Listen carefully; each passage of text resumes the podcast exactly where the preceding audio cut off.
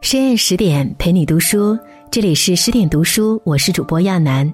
今天要和你分享的是林徽因、陆小曼在自己的节奏里过好这一生。如果你也喜欢今天的文章，欢迎拉到文末给我们点个再看。风起云涌的民国，才子佳人多如繁星，林徽因和陆小曼皆是当时熠熠生辉的传奇女子。中西方文化在她们身上碰撞出与众不同的气质，再加上天生的秀美灵慧，使得她们都成了最独特、最耀眼的那一个。正如《红楼梦》有拥戴派和拥钗派，一百多年来，拥林派和拥陆派也没少打嘴架。见过世面的女人，终将拥有不一样的人生。林徽因比陆小曼只小了七个月。从一出生，他们就站在一条比常人远得多的起跑线上了。都出生于书香门第，从小便浸淫于中国传统文化，成长过程中又接受了最好的西式教育。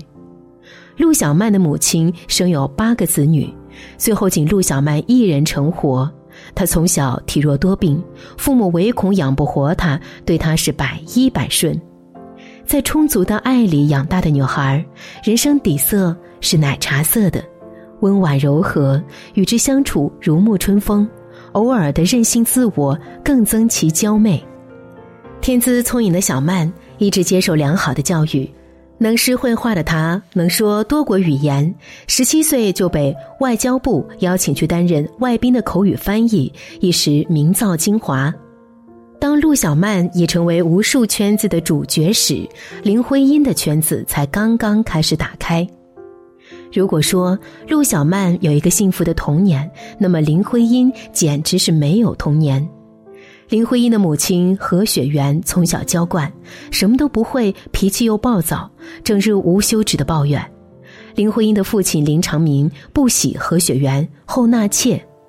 妾聪明伶俐，又连生四子，深得林长民宠爱。从小，林徽因就跟母亲住在后面寂寞的小院里，听着前院父亲和后娘的欢声笑语。小小的她不敢任性，不敢放纵，看上去特别懂事。林长民很喜欢这个早慧的女儿，出门在外的时候，他总是安排林徽因照顾好弟弟妹妹。等他年岁稍长，又让他管理家庭琐事，同时让他从小便接受最好的教育。十六岁的时候，已说得一口流利英语的他，跟随父亲来到英国，并考入当地的学校学习了一年。欧洲生活让林徽因的眼界和见识开始高于一般女孩，在女房东的影响下，她对建筑深深着了迷，而这恰恰成了她一生。追求的事业，在异国阳光的沐浴下，娴静温婉的她又增添了一抹优雅知性，而脸上那颗俏皮的酒窝，又悄悄告诉着别人这位少女的慧侠和灵气。如此与众不同的她，深深吸引了同样在欧洲求学的诗人徐志摩。为了能同林徽因在一起，已结婚生子的他，决然的与发妻离了婚。接下来，林徽因的举动让人惊诧且折服。她理智的从徐志摩炽热的爱中抽身而出，跟随父亲回了国。之后，他参加了胡适等人组织的新月社，凭借着秀美的外貌和不俗的谈吐，打开了属于自己的社交圈子。林徽因的心里自有一番辽阔天地，在那里，她鹰击长空，鱼翔浅底。挡住他的从来不会是爱情，这份理智让他收获了稳妥，也失去了激情。是好还是坏，谁也说不清。林徽因和陆小曼都是两个见过世面的女孩，她们从小便见识过形形色色的人，也行走过各式各样的路，她们终将会拥有不一样的人生，遇到不一样的人。而这些人又反过来影响他们的人生，这一生注定是要精彩纷呈。他逃出的婚姻，他却走进了。十九岁那年，尚不知感情为何物的小曼，奉父母之命，与青年才俊王庚结了婚。王庚性格内敛，又一味忙于工作，如此寡淡的婚后生活让小曼感到甚是乏味。与此同时，林徽因与梁启超之子梁思成确定了恋爱关系，梁林两家门当户对，双方父母也正想育成这桩婚事。诗人的爱是天上的太阳，有时炽烈灼烫，有时云遮雾障，让人摸不清它会停留多久，又会飘向何方。林徽因需要的爱可以不激烈，但必须得是确切的、稳妥的，而这一切，梁思成恰恰可以给。一九二四年，林徽因与梁思成一起去美国留学。形单影只的徐志摩借王庚认识了陆小曼，他发现小曼是一位才华容貌都不亚于林徽因的才女。徐志摩一生都在苦苦寻觅唯一之灵魂伴侣，眼前的小曼让诗人再一次坠入了爱河。当浪漫的志摩碰到多情的小曼，是注定要燃烧起来的。一九二五年底，二十二岁的小曼与王庚离婚。一九二六年，他与徐志摩举行了婚礼。为此，他不惜打掉了腹中胎儿。不幸的是，因手术状况不佳，他落下了时常腰痛的病根，并失去了生育能力。婚前，志摩最爱的是小曼的灵气，他希望她能在文艺方面有所建树。但婚后，小曼时常晨昏颠倒，偏先于交际场，唱戏写诗。画山水花鸟这几样，小曼自然是样样拿手。可年轻的她刚从一段枯燥的婚姻中解脱，她大概只想纵情快活，做回真正的自己。反正还有大把时光。志摩最爱的女子是存在于幻想中的，世间没有哪个女子能如他所愿，能成为他一辈子的女神。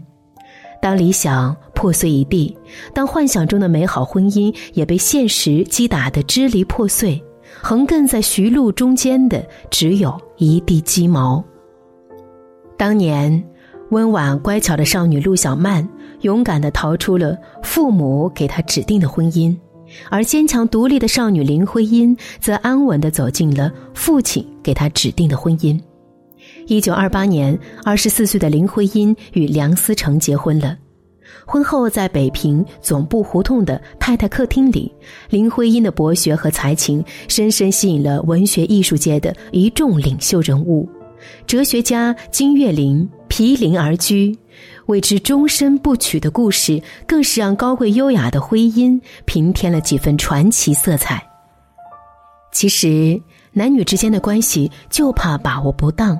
一不小心就越界，而婚姻的理性和克制，让他在两性关系上开辟出了一条恋人和朋友之外的路。不管一段感情最终走向何方，他都能从对方身上汲取养分，来让自己的生命变得更充盈，并最终实现双方的共赢。他从诗人徐志摩那里读懂了诗，并由此走上了写诗的道路。随手一写就是流传甚广的。你是人间的四月天，战火纷飞的年代，他与梁思成辗转各地研究中国古建筑，随后共同建立中国人自己的建筑系。建国后又培养出中国第一批建筑师。可不幸的是，一九三一年，徐志摩因飞机失事去世了。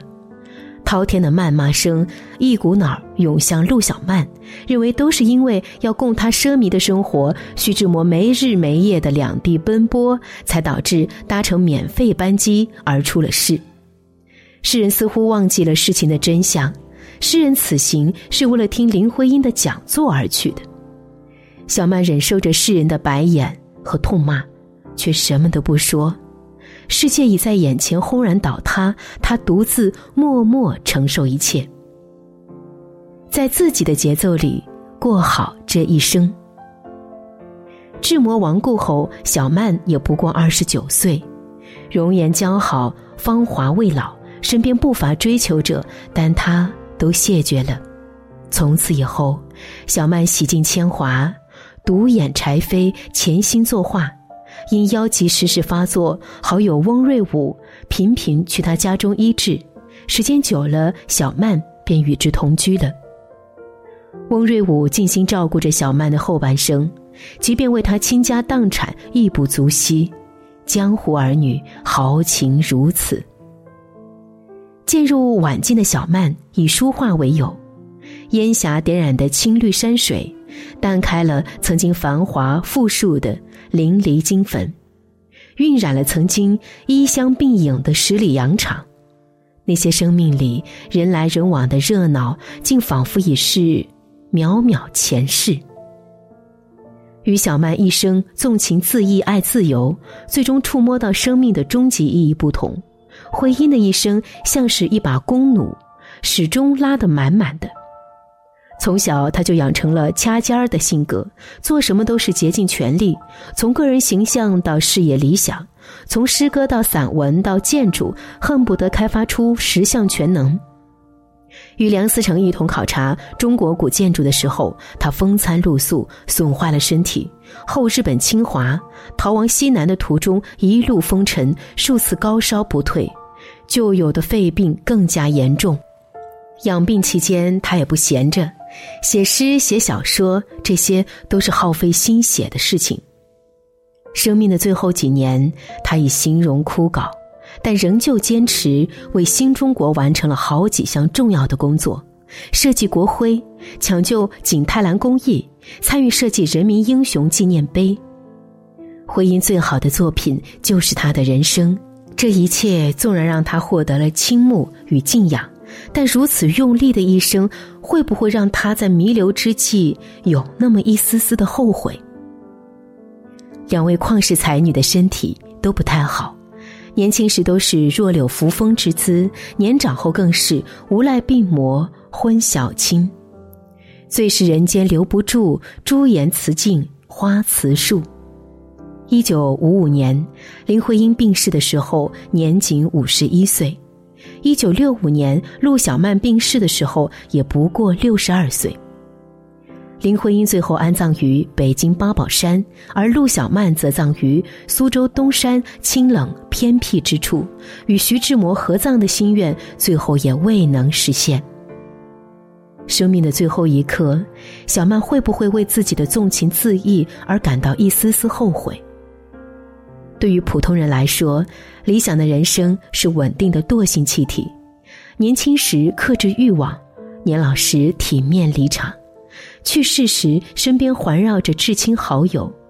可这绝不是小曼想要的人生。她这一生活得那么坦荡而真实，完全听从自己的内心。与王庚离婚也好，与徐志摩热恋也罢，是殊途同归。还是村上春树说的好，不管全世界所有人怎么说，我都认为自己的感受才是正确的。无论别人怎么看，我绝不打乱自己的节奏。喜欢的事自然可以坚持，不喜欢的怎么也长久不了。